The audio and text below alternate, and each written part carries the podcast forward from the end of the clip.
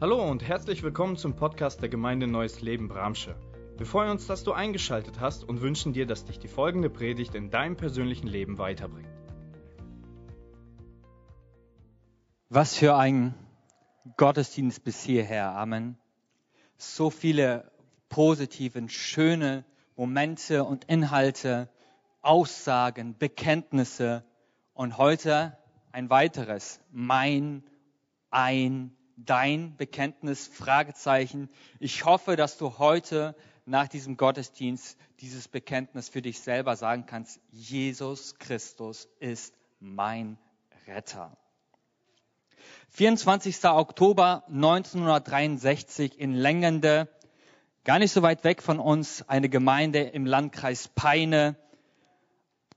Aus einem in der Nähe gelegenen, äh, aus einer in der Nähe gelegenen Erzgrube gelangen aus einem Teich 500.000 Kubikmeter Wasser in diese Erzgrube hinein, Schlamm, Geröll und sie verschütten diese Erzanlage. 129 Bergleute sind zu diesem Zeitpunkt unter Tage und innerhalb kürzester Zeit ist die 100 Meter tief liegende Grube überschwemmt.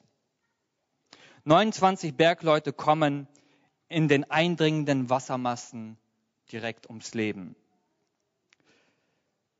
Und bis zum nächsten Morgen melden sich 79 Überlebende bei der, Grub, äh, bei der Grubenleitung, die es von ganz alleine rausgeschafft haben aus diesem Stollen. Und es fehlen immer noch weitere 21 sogenannte Kumpel. Kurz nach halb elf Uhr morgens am nächsten Tag gelingt es den Rettungsmannschaften durch ein Bohrloch Sprechkontakt zu sieben weiteren eingeschlossenen Kumpel zu bekommen. Ja, da sieht man, wie ein Mann da gleich steht und er hört da in dieses Apparat hinein und sie kommunizieren miteinander. Und am Nachmittag dieses Tages wird ein Loch von einem halben Meter Durchmesser in die Erde getrieben, in das die sogenannte Dahlbusch-Bombe eingeführt werden kann.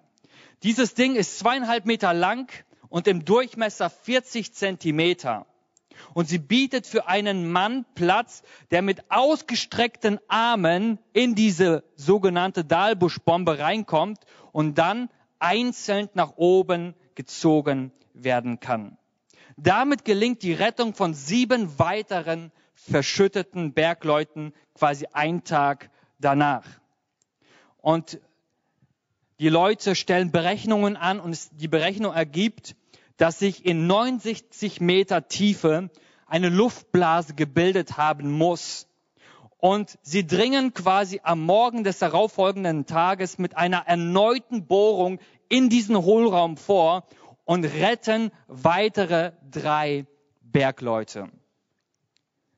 3. November. Es besteht keine Hoffnung mehr für Überlebende. Doch aus der Tiefe von über 60 Metern dringen Klopfzeichen an die Oberfläche. Und in großer Eile kehren die bereits abgezogenen Rettungsmannschaften an den Unglücksort zurück. Am 7. November erreicht eine Bergungsbohrung in 56 Metern Tiefe elf weitere Bergleute. Kurz nach 14 Uhr ist der letzte der elf Kumpel gerettet. Nach 14 Tagen also wurden die 21 überlebenden Kumpel alle wohlbehalten, wie soll man sagen, nicht an Land gezogen, aber an die Oberfläche gezogen, ja. Und dieses Wunder ging als das Wunder von Längende in die Geschichte ein. Kommen wir zu einem anderen Wunder, was ebenfalls den Lauf der Geschichte verändert hat. Lukas Evangelium Kapitel 1. Im sechsten Monat aber wurde der Engel Gabriel von Gott in eine Stadt in Galiläa mit Namen Nazareth gesandt, zu einer Jungfrau, die verlobt war mit einem Mann aus dem Hause David mit Namen Josef, und der Name der Jungfrau war Maria. Und er trat bei ihr ein und sprach, sei gegrüßt, du Begnadete, der Herr ist mit dir. Und Maria erschrak, als sie so angesprochen wurde und überlegte, was der Gruß bedeuten sollte. Und der Engel sagte zu ihr, fürchte dich nicht, Maria, denn du hast Gnade gefunden bei Gott. Du wirst schwanger werden und einen Sohn gebären und du sollst ihm den Namen Jesus geben. Schauen wir ins Matthäus-Evangelium auch in das erste Kapitel und dort steht Folgendes. Es folgt die Geschichte der Geburt von Jesus, der Messias. Seine Mutter, Maria, war mit Josef verlobt. Da stellte sich heraus, dass Maria ein Kind erwartete, obwohl sie noch nicht miteinander geschlafen hatten. Sie war durch den Heiligen Geist schwanger geworden. Josef, der schon als ihr Ehemann galt, war ein gewissenhafter und gottesfürchtiger Mann. Er nahm sich deshalb vor, den Ehevertrag stillschweigend rückgängig zu machen, um sie nicht bloßzustellen. Während er noch darüber nachdachte, erschien ihm ein Engel des Herrn im Traum und sagte, Josef, du Sohn Davids, zögere nicht, Maria als seine Frau zu dir zu nehmen, denn das Kind, das sie erwartet, stammt vom Heiligen Geist.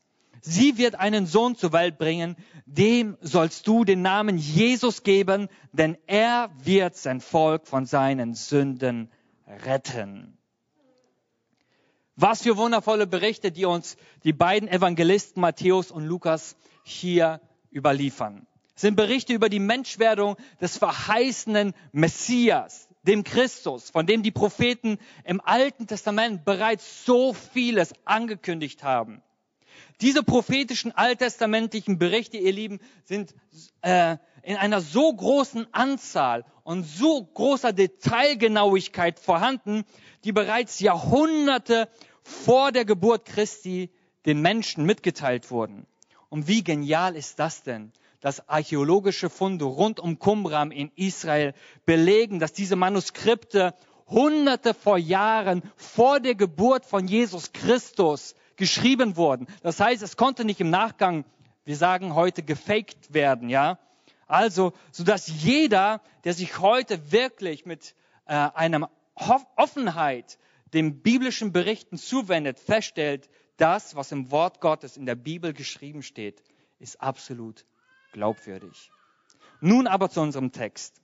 Wir sehen in den Berichten, dass Gott einen Engel sendet, Gabriel, den Boten Gottes, der für die allerwichtigsten Neuigkeiten gesandt wird. Und er kommt zu Maria und zu Josef und er sendet ihnen eine Botschaft, ihnen persönlich, und sagt ihnen, hey, ihr werdet einen Sohn bekommen. Und dieser Sohn ist der verheißene, angekündigte Retter. Und wir sehen aus diesem Bibeltext, dass die Bibel uns hier einige Details über die Person von Jesus gibt. So sagt sie uns, dass es der angekündigte Christus ist, dass er der Sohn Gottes ist, dass er der Herr ist, der König über alle Könige. Sein Ursprung ist göttlich, sein Wesen ewig. Er wurde wahrer Mensch, durch den Heiligen Geist in Maria gezeugt. Und ja, das glauben wir als Christen. Wir glauben es aus einem Grund, weil wir auch glauben, dass Gott die Welt aus dem Nichts geschaffen hat.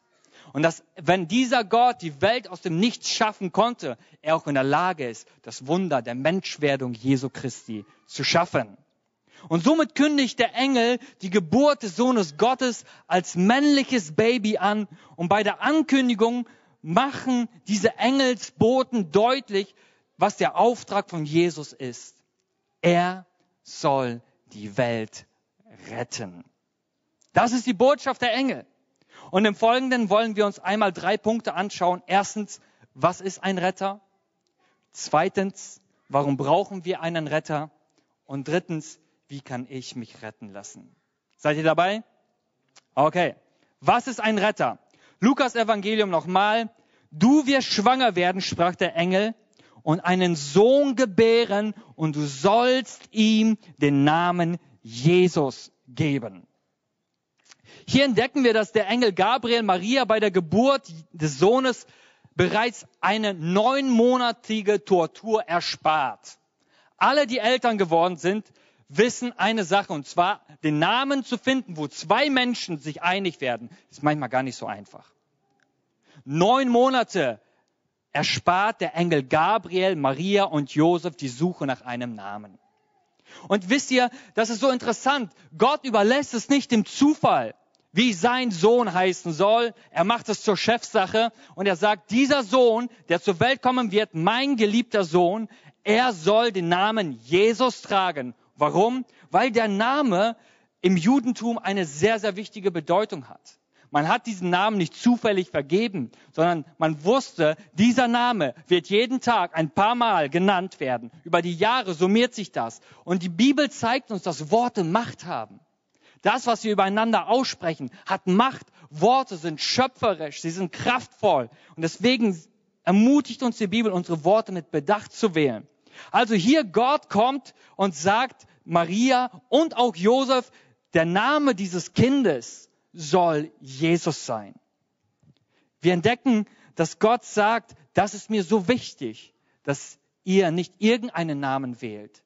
Es gab gute Namen, viele gute Namen, aber er sagt, dieser, dieses männliche Wesen soll den Namen Jesus tragen. Aber was bedeutet dieser Name? Nun, Jesus wurde nicht Jesus genannt. Jesus ist griechisch. Jesus wurde mit dem hebräischen Namen der Übersetzung genannt, und zwar Jeshua. Das war ein geläufiger Name. Und so wurde Jesus auch tatsächlich in seinem Alltag Jeshua genannt. Und dieses Wort, dieser Name bedeutet, der Herr schenkt Rettung. Doch was ist ein Retter? Wir kennen in unserem Land unterschiedliche Rettungskräfte. Da gibt es die Polizei, da gibt es die Feuerwehr, da gibt es Rettungssanitäter, da gibt es in unserem Land Rettungsschwimmer, da gibt es Luftretter, Bergretter, Seenotrettung, wie wir gerade auch aus, der, diesem Ereignis gelesen haben. An diesem Ort waren unterschiedlichste Rettungskräfte da gewesen. Doch was verbindet all diese Rettungskräfte?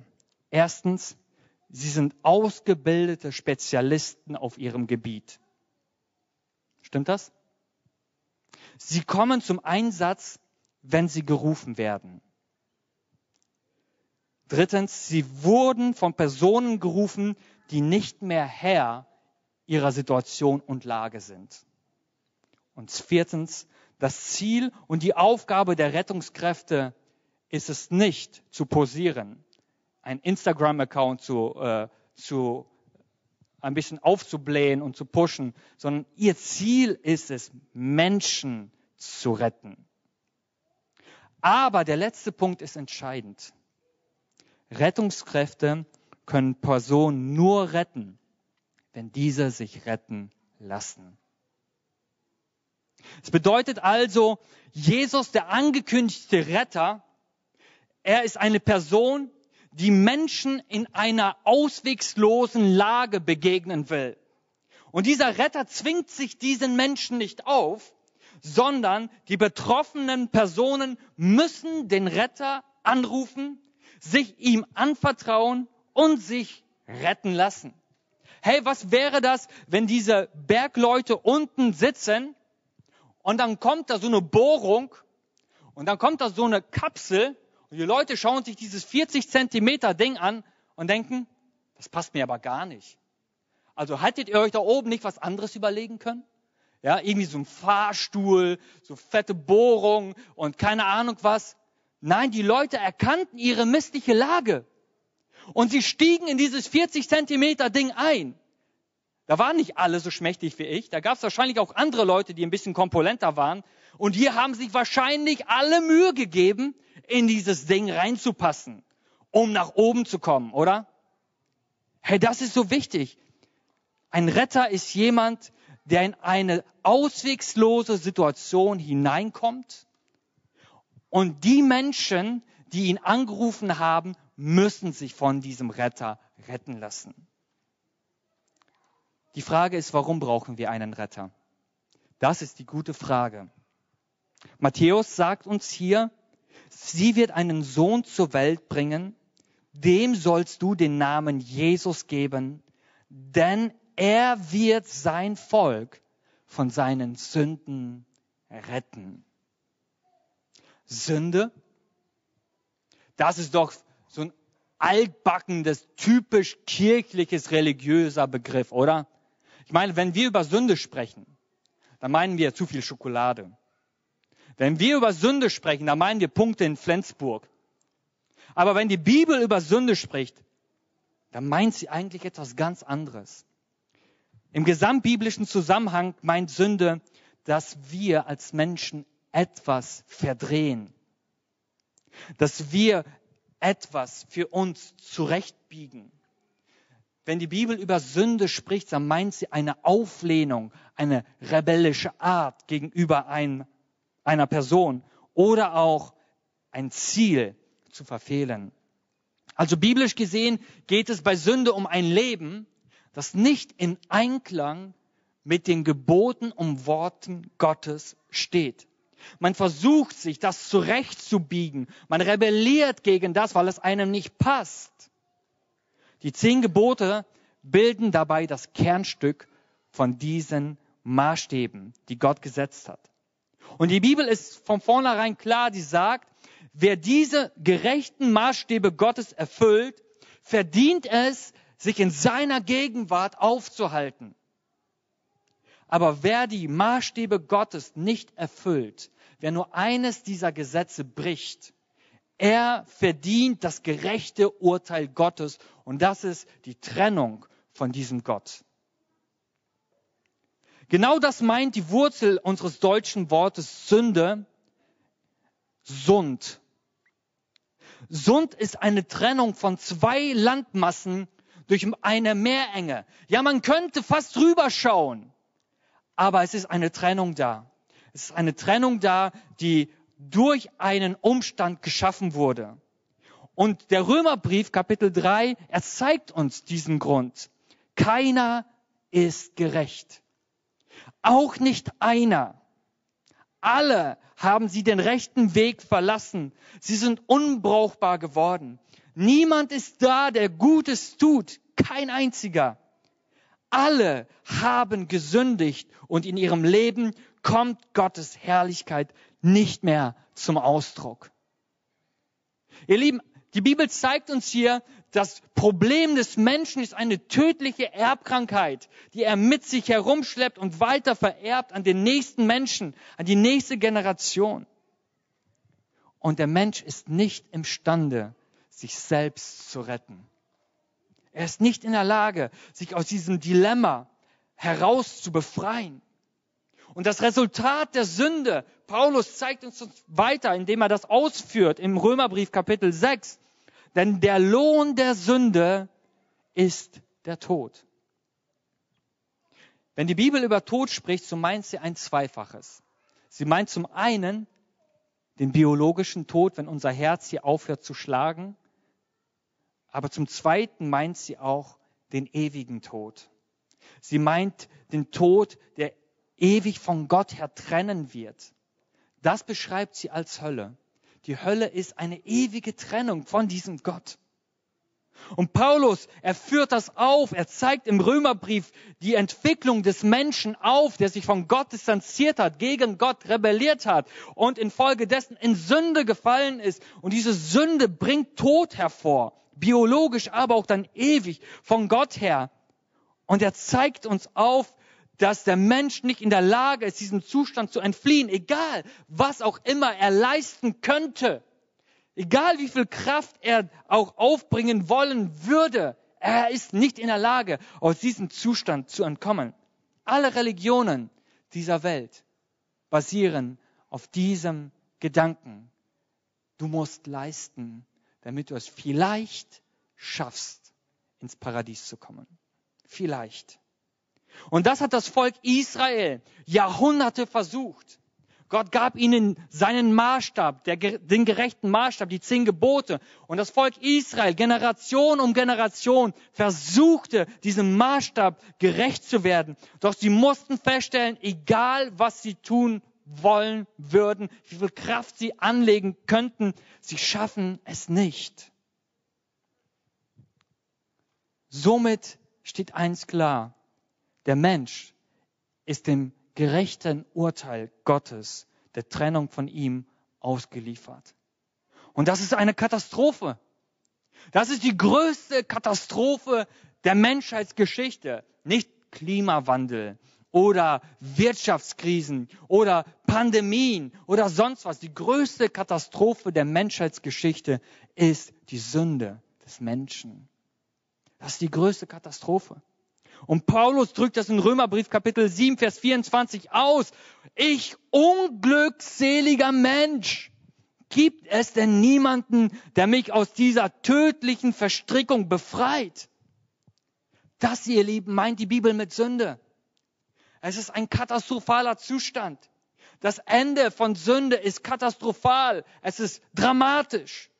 Der Mensch hat sich willentlich aus der Gegenwart Gottes distanziert. Er will autonom sein. Er will nicht, dass Gott ihm sagt, was rechts und links ist. Er möchte selber Gott sein. Und aus sich heraus hat der Mensch es nicht geschafft, seinen tödlichen Zustand zu überwinden. Und der Mensch infolge seiner Sünde stirbt biologisch. Aber das wäre nicht das Schlimmste. Das Schlimmste ist die ewige Trennung von diesem Schöpfer. Doch die Engel verkünden eine frohe Botschaft. Ihr Lieben, es gibt heute eine frohe Botschaft und du darfst sie heute hören. Die Engel verkünden nämlich, du sollst diesem neugeborenen Sohn den Namen Jesus geben, denn er wird sein Volk von seinen Sünden retten. Hey, es ist eine frohe Botschaft da. Jesus ist gekommen, um den Menschen aus seinem Dilemma, das er sich selber eingebrockt hat, zu retten.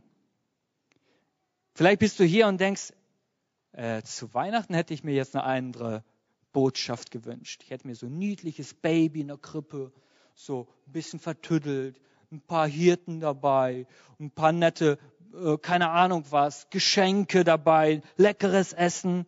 Ihr Lieben, falsch. Am sogenannten Heiligabend startete Gott die größte Rettungsmission aller Zeiten. Gottes Sohn wurde Mensch. Weil der Mensch nicht zu Gott kommen konnte, kam Gott zu den Menschen um sie aus ihrem Dilemma zu erretten, der Sünde. Der Name Jesus, ihr Lieben, ist Programm. Er rettet die Welt. Er rettet die Welt. Die Menschwerdung Jesu musste geschehen, denn nur ein sündloser Mensch konnte für die Sünden der Menschen sterben. Nur ein sündloser Mensch konnte das gerechte Urteil Gottes auf sich nehmen. Und Jesus, als er am Kreuz hing, und die Bibel sagt, die ganze Last der Sünde wurde auf ihn gelegt, er erlebt auf einmal deine und meine Trennung. Mein Gott, mein Gott, warum hast du mich verlassen? Und er rief es stellvertretend für dich und für mich, damit wir heute rufen können, mein Gott, mein Gott, warum bin ich heute so gesegnet, dein Sohn und deine Tochter sein zu dürfen? Das ist der Geschenk des Himmels. Das ist das, warum Gott seinen Sohn gesandt hat. Er bezahlte und durch seine Auferstehung hat Gott einen Weg geebnet, damit wir nicht mehr die Konsequenz der Sünde, die ewige Trennung selber tragen müssen. Die dritte Frage ist aber jetzt entscheidend. Wie kann ich mich retten lassen? Johannes Kapitel 3, Vers 16. Denn Gott hat der Welt seine Liebe dadurch gezeigt, dass er seinen einzigen Sohn für sie hergab, damit jeder, der an ihn glaubt, das ewige Leben hat und nicht verloren geht. Hört ihr das? Wie kann ich mich retten lassen? Die Bibel sagt, durch Glauben. Aber was meint die Bibel mit dem Wort glauben.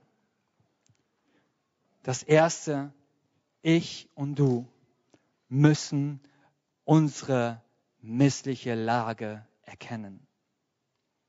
Wir müssen erkennen, dass unser Zustand ein auswegsloser Zustand ist. Durch nichts, was du leisten könntest, könntest du diesen Zustand ändern.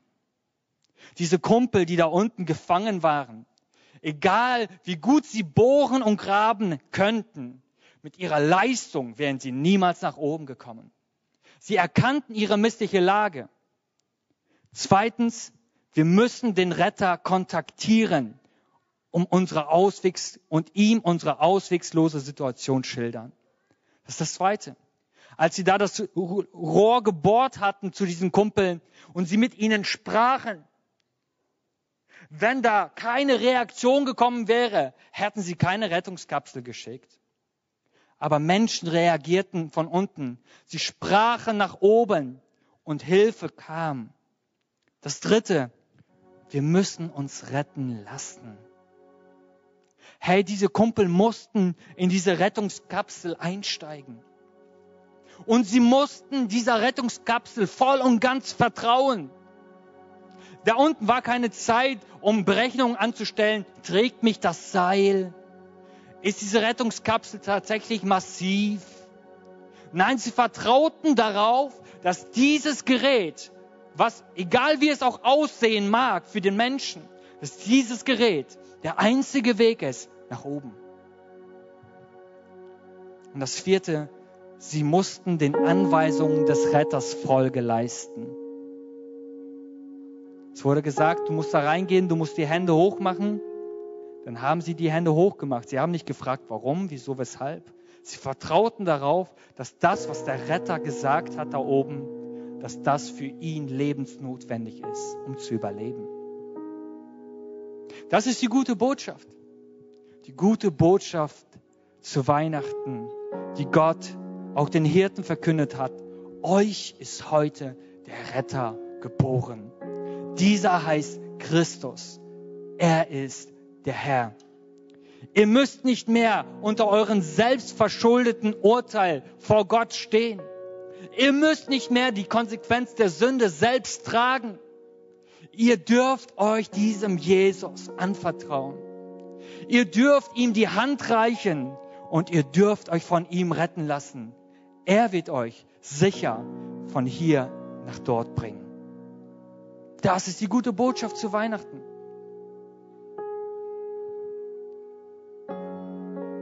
Ich lade dich ein, aufzustehen. Wenn du magst.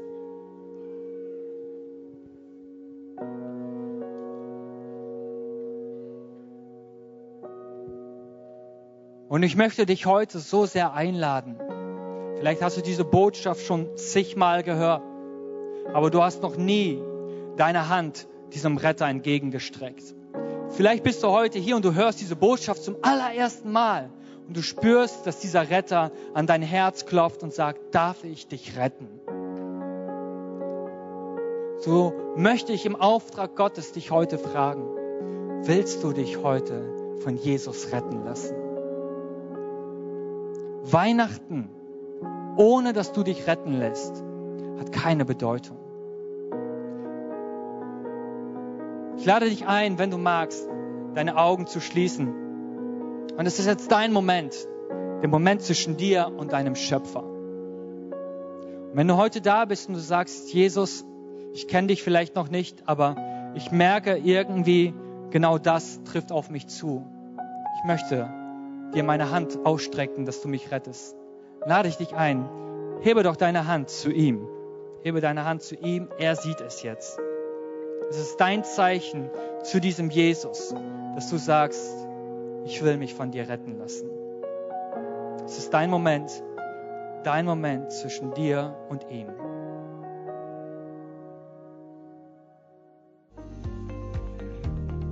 Wir hoffen, die Predigt hat dich angesprochen. Solltest du noch Fragen haben, dann freuen wir uns, von dir zu hören. Send uns gerne eine E-Mail an info@gnl-bramsche.de. Gott segne dich.